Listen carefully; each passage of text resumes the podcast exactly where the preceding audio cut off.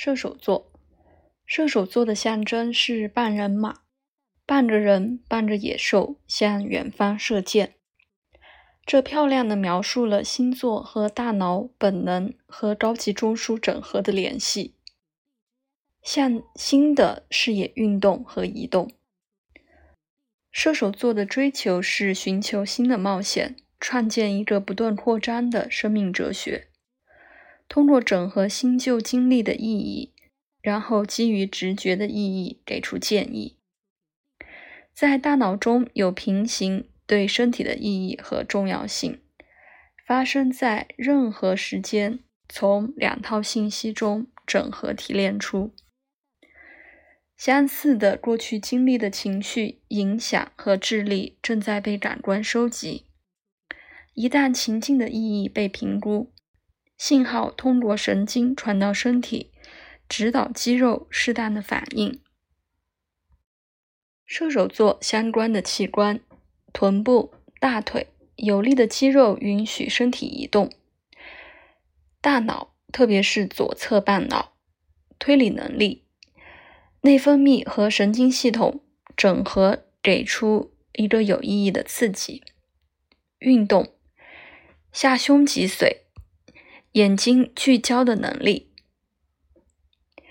射手座的痛苦倾向出现在身体任何地方，除了臀部和大腿，这是星座传统上守护的部位。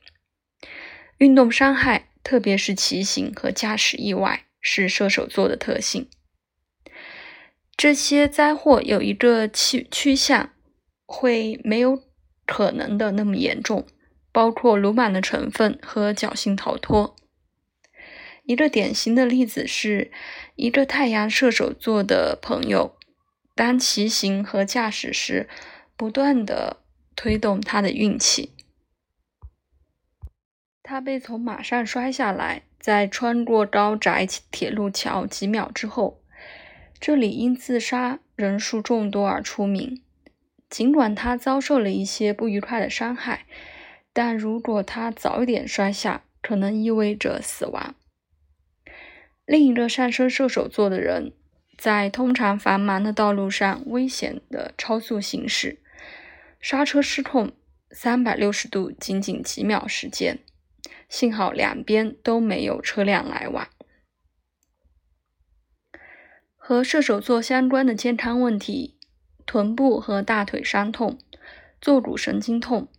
大脑疾病包括身心的运动障碍、运动伤害、肺病如肺结核。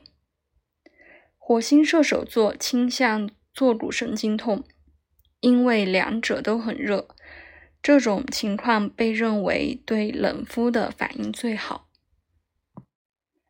李丽的清单中和射手座相关的部位和疾病：臀部、大腿。瘘管发痒、坐骨神经痛。